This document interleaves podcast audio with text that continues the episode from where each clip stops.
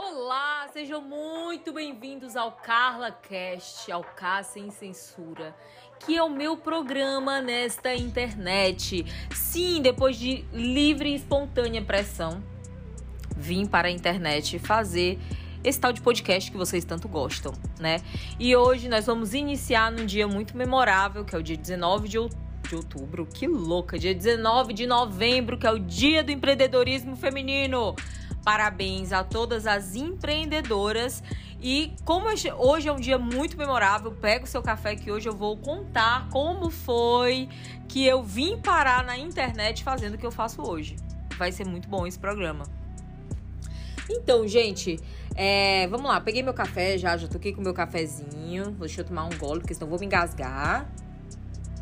Você já pegou seu café? Pois pega seu café. Gente, tudo começou em meados de 2007, quando eu criei um blog para desabafar. Eu sempre gostei de escrever em diário de papel, mas eu sempre fui uma pessoa muito digital. Sempre tive computador em casa desde pequena, porque meu pai trabalhou no setor de tecnologia e inovação dos Correios. Então, sabe aqueles primeiros computadores gigantescos eu tive em casa? Gente, eu sou muito velha.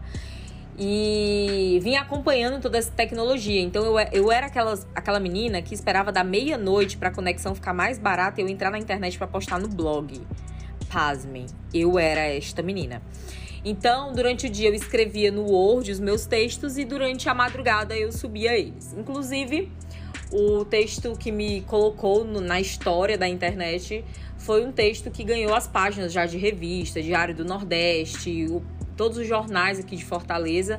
Foi no, Não Temos Roupa para Você, que foi uma situação que eu passei de constrangimento que eu passei em um shopping da cidade quando eu fui procurar uma roupa. Na época, é, não se tinha tantas roupas, tantas marcas plus size como tem hoje, né? Eu pesava 130 quilos na época, na adolescência. Então, era uma coisa que me, me causava muito constrangimento. Eu não sabia lidar com isso na época. Então, foi muito doloroso. E eu escrevi sobre isso no blog. Foi um dos primeiros posts que eu fiz. E eu simplesmente dormi e acordei com 20 mil visualizações no blog, vários comentários, é, muitos seguidores que na época você, colo você colocava nos melhores amigos, os blogs que você lia no blog roll. Enfim, eu acordei simplesmente famosa na internet. E, e, e foi exatamente isso. Porque agora vai uma primeira lição, né, gente? As pessoas que fazem legado, que fazem história na internet, e que se firmam são pessoas reais. Elas não são personagem, porque a internet, ela não é uma mentira, ela é apenas um braço da nossa vida real. Você pode sim inventar, ser quem você quiser ser na internet, tá tudo bem. Mas aquele personagem nunca vai virar algo sério, entende? Nunca, nunca vai muito longe. Então eu ganhei força por ter, é, ter me exposto, exposto uma situação que eu passava, né? E fiquei escrevendo no blog, inclusive bombou, descobri outros amores aí dentro do blog, né? Como a maquiagem, fazia muito review de maquiagem. Na época que as blogueiras compravam muito no eBay, as marcas internacionais para ter sempre as novidades. Gente, minha cara, pedindo cartão de crédito na adolescência para comprar NYX. Inclusive, meu apelido foi NYX por muito tempo, porque eu era viciada nessa marca que inclusive nem existe mais. E aí, meu povo, passou um tempo, eu fui andar de skate, porque sim, eu ando de skate também, se você não sabe. Tava andando de skate na Beira-Mar um, um, dia, para quem não conhece, a Beira-Mar é a avenida principal aqui de Fortaleza, que é a cidade onde eu moro. Tava lá, passei no no anfiteatro, tava rolando um evento de basquete feminino. E aquilo me chamou muita atenção, porque como eu joguei basquete na adolescência, eu joguei na escola. Eu nunca tinha visto um evento só para mulheres. E aí eu parei e fui assistir o evento. E aí sentei ali pertinho do palco, de frente pro jogo, fiquei assistindo. E aí passou um cara e falou assim pra equipe que tava cuidando do evento: Gente, alguém sabe tirar foto e subir por Orkut? Gente, da época do Orkut. Pois é, eu sou da época do Orkut. E aí ninguém se pronunciou, ninguém sabia usar o Orkut. Eu levantei a mão e falei assim: Olha, eu, meio tímida, né? Porque eu era muito tímida, eu era muito insegura com o meu peso. Mas eu cheguei e falei assim: Olha, eu sei mexer, eu sei fotografar, editar e subir pro Orkut, se eu puder ajudar vocês em alguma coisa. Eu tô gostando muito do evento. E, gente, desde esse dia eu nunca mais larguei eles. Eu fiquei durante 15 anos ou foi 12 anos na ONG ajudando eles na comunicação e no marketing. Um beijo, CUFA, Central Única das Favelas. Eu amo vocês, Preto Zezé, meu mentor e meu gestor por muitos anos e foi quem me encaminhou nesse setor de comunicação, né? Só que como nem tudo são flores, gente, quando eu terminei a escola, eu caí dentro da faculdade de direito, porque eu gostava muito de estudar. Então, meus pais sempre me instruíram a fazer é, coisas que ele achava, eles achavam que tinham a ver comigo, né? Se você perceber, eu falo muito bem, convenço muito bem. Ou seja, meu pai pensou, ela vai ser uma ótima advogada de bandido, né? Porque ela vai tirar muito bandido da cadeia com esses argumentos dela. Só que vai a segunda lição para você. Já dei a primeira? Não lembro se dei a primeira. Se não foi a primeira, vai ser a primeira agora. Primeira lição para você. Não, é a segunda lição. Segunda lição para você. Nenhuma experiência sua é perdida. Qualquer coisa que você passe na vida, você tira uma lição, você ganha uma bagagem, você tem mais experiência para as próximas etapas. Eu fiz direito durante quatro anos da minha vida e direito me ensinou muitas coisas, a argumentação, a persuasão, são coisas que hoje eu utilizo na minha profissão. E quase me formei, gente. Foram quatro anos ali estudando direito. Tava escrevendo uma monografia muito louca sobre mente psicopatas. Inclusive, eu acho que eu sou um psicopata e era por isso que eu tava escrevendo sobre isso. E não quis mais ir porque recebi um convite de um evento. O blog tava bombando na época. Recebi o convite de ir para um evento em São Paulo que falava de marketing, comunicação, tecnologia. Foi logo quando surgiu o marketing digital, aquele boom, né, há uns 10 anos atrás, 12 anos atrás. Eu estava novinha, com 20 anos, 20, 19 anos, peguei um avião, fui para São Paulo, nem pensei duas vezes, fui para esse evento. Era um evento muito famoso na época, chamava Campus Party. Eu não sei se vocês ouviam falar, se é do tempo de vocês, mas na época era um evento muito disputado. Era muito caro, inclusive, você ir, porque lá dentro eram palestras e, tipo assim, da, da galera muito muito importante mesmo do ramo de tecnologia, de comunicação, de marketing. Tipo, eu tive aula com Marta Gabriel, com Conrado Adolfo. Tipo assim, eu, eu troquei ideia com eles na época que eles eram acessíveis, mas eles ainda eram os melhores na, naquele, naquele, naquela época e ainda são os melhores, né? Na, nessa época de hoje. Escreveram livros que né, tem, são usados até hoje em faculdades, né? Inclusive, eu uso muitos dos livros do Conrado Adolfo. Então, gente, é, eu tive aula com esses monstros nesse curso que eu fiz. E aí, quando eu voltei para Fortaleza, no outro dia eu tinha prova na faculdade, né, de direito. Eu entrei no carro com meu pai e falei, pai, eu não quero mais fazer direito, eu quero fazer comunicação. Meu pai quase surtou, quase bateu o carro no meio do caminho mas eu precisava tomar aquele passo de coragem. Meu pai entendeu que era o momento que eu estava passando, ele entendeu que eu ia galgar um terreno ali na no setor de comunicação e o que ele fez foi apoiar, né? Então ele me apoiou muito tempo aí nessa transição. Eu logo depois arrumei um estágio remunerado na área de mídias sociais por conta desse evento, aí eu fiquei estagiando em dois lugares. Depois eu saí desse lugar e fiquei só mesmo com a comunicação da CUFA, né, que além dos projetos de comunicação, de marketing, eu fazia alguns eventos e aí eu gostava mais da parte de eventos, que eu fazia muito evento de rap. Né? Então, eu gosto muito de rap, para quem não sabe também. Eu sou meia maloqueira, então eu curtia muito e fazia esses eventos. E isso me deu muita experiência, né? A CUFA ela me trouxe uma experiência muito grande, que sentei com o governador para trocar ideia, é, criei grandes estruturas, sentei e negociei com grandes é, monstros da, da televisão, com grandes jornais, Verdes Mares, Globo. Então, eu andei e transitei por muitos lugares. Então, foi uma bagagem muito grande, assim, que eu peguei desse, desse todo, né? E nesse meio termo, eu fui pegando consultorias e frilas, né? Que é o que a gente chama no, na comunicação, e eu acredito que em alguns setores também seja assim, que é o frila, é quando você contrata uma pessoa é, para fazer um projeto determinado. Tipo, você contrata o estúdio co-criativo por um tempo X, por um mês, para fazer uma campanha para você. É só um freela, não tem contrato, é, não é PJ, não é, não é CLT, é só um freela, um job, né? E você entrega, encerrou aquele projeto. Então eu peguei muitos frilas, peguei muita consultoria, como eu tinha muita experiência em criação de projetos, eu fui entrando em grandes empresas e em pequenas empresas e fazendo planejamento e consultoria de comunicação. Cheguei a trabalhar em uma agência de, de comunicação que era aqui de Fortaleza, muito antiga, só que não deu muito certo, né? Eles estavam confundindo, porque isso também é algo muito ruim da comunicação no Nordeste. Eles não têm uma definição muito certa do que é marketing e comunicação. No setor de marketing tem várias subcategorias, do design ao copy, ao head, a cool hunter, ao cara que é o que, que testa os aplicativos. Então, assim, é, não existe uma pessoa fazer tudo isso. Existe cada pessoa que, encaixando as peças, gira um projeto grande, né? E eu me especializei em gestão de projetos de comunicação com esse com essa experiência. Aconteceu umas coisas na vida e aí eu vou pular, que tem coisas que não vêm ao caso né? Mas tive um relacionamento, porque cheguei a morar em São Paulo, é, arrumei uns frilas lá, porque eu voltei para fazer um curso técnico de marketing digital. Quando não se falava em marketing digital, era muito louca, gente. Eu investi dois mil reais em um curso de especialização, sem nem saber se isso ia vingar. Hoje é a profissão do futuro, né? Tipo assim, todo, toda pessoa da esquina aqui tem um, algo de marketing digital.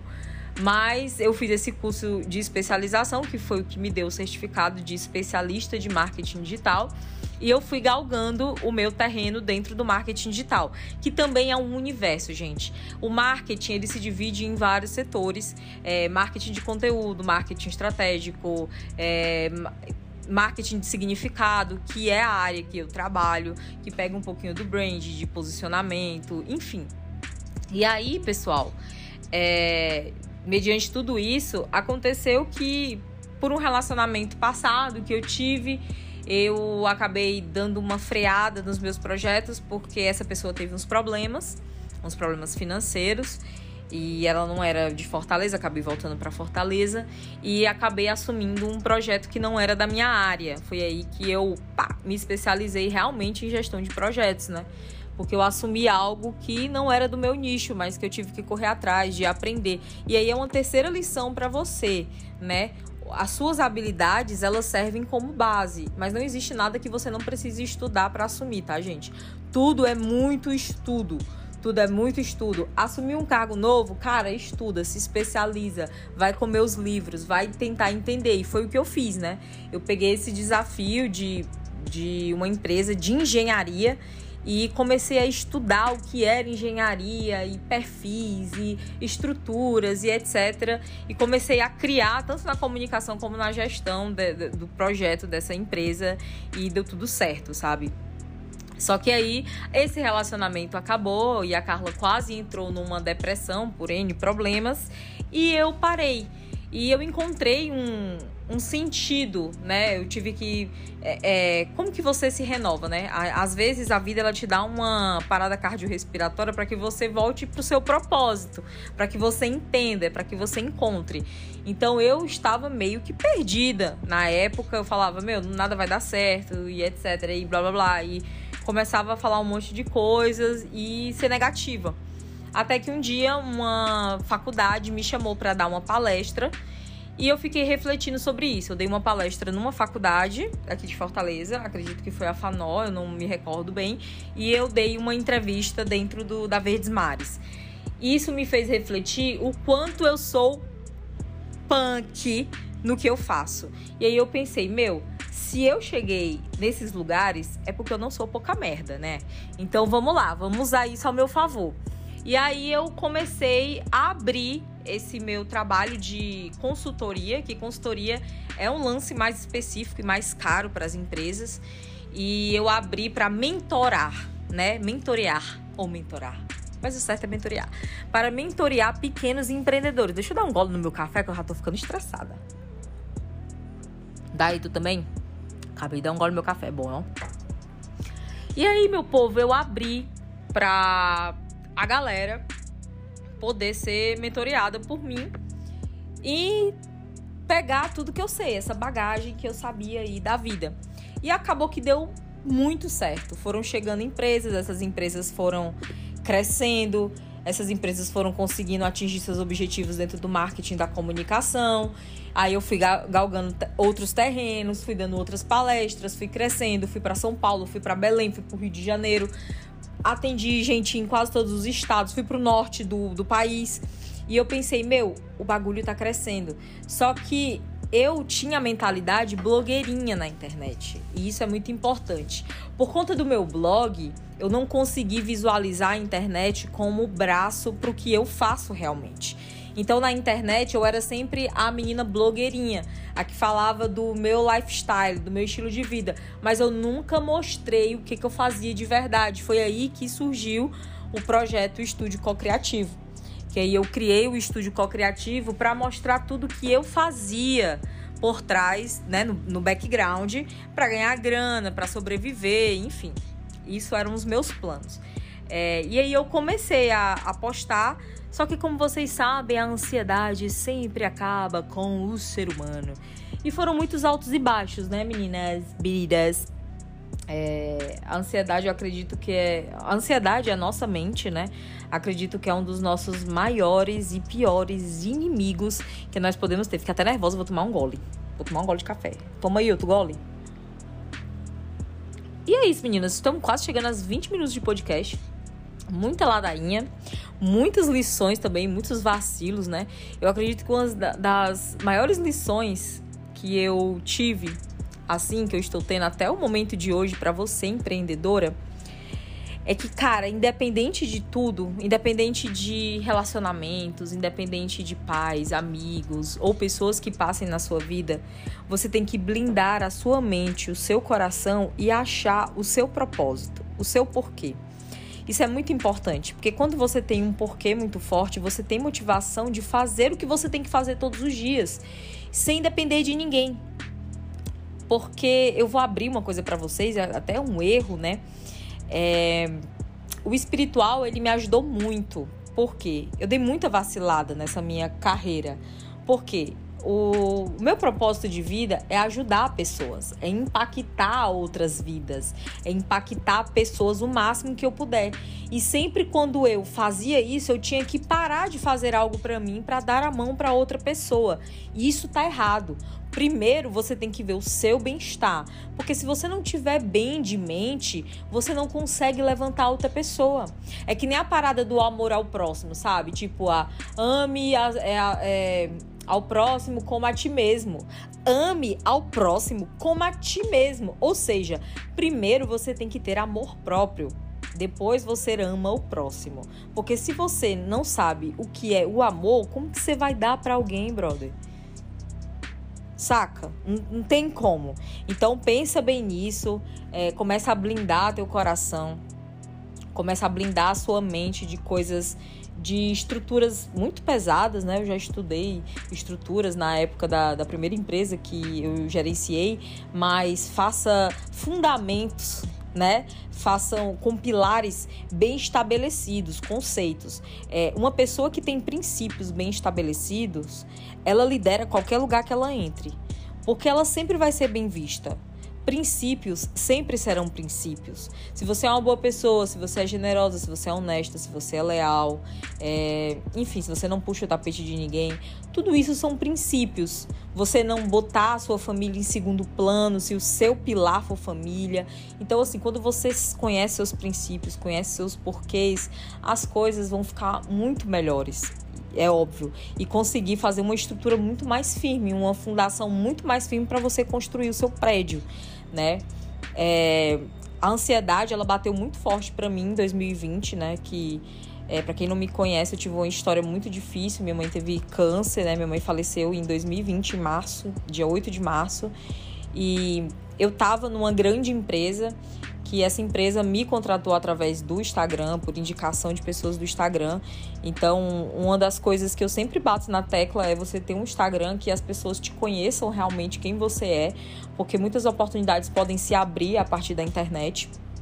E eu fui parar dentro da Ambev de um setor de comunicação digital da Ambev, gerenciei três pessoas muito iradas. É, fiz projetos muito bacanas como Carnaval com Escola lá em Aracati. Muitos que me seguem hoje nas redes sociais acompanharam todo esse processo. Foi muito bacana ter essa experiência dentro de uma empresa tão massa, tão bem estruturada. Mas eu acredito que o meu emocional, depois que eu perdi minha mãe, não estava tão bom. Então eu precisava focar. E isso é outra lição importantíssima que eu queria te dar hoje. Quando você está fora do seu propósito, você não flui. Então, é, eu estava num emprego que não estava tirando o melhor de mim. Eu não estava fluindo, eu não estava cumprindo o meu propósito dentro dessa empresa. Então aquilo estava me matando todos os dias, estava ficando insuportável a aceitar pequenas coisas. É por isso que você tem que se conhecer, saber quem você é, para que você saiba onde você deve andar e para onde você deve mexer as peças, né? E aí eu pedi demissão em julho, né, para colocar os meus projetos para frente. Mas, como nada são flores, é, a ansiedade e a mente, elas sempre dizem para você que você não vai conseguir fazer alguma coisa. E foi exatamente isso que aconteceu, né? Porque como eu ainda estava num processo de, de superar né, a falta que minha mãe tá fazendo, que era a minha guia, era a pessoa que eu sabia que orava por mim, com toda certeza. É, foi um processo muito árduo, né? Porque a gente nunca vai é, esquecer, a gente vai substituir, é, preencher aquele momento, não vai olhar mais isso com tristeza, até porque a gente sabe que ela tá sentada com o papai, né? Não sentada ainda, né? Mas ela tá num lugar muito bom que o papai escolheu para ela. Papai que eu digo, papai do céu, tá, gente? E isso acalma, mas que é muito difícil você passar por essa dor.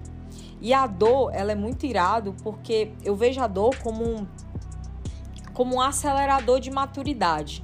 Porque eu tive que amadurecer alguns pontos da minha vida para poder lidar com outros, né?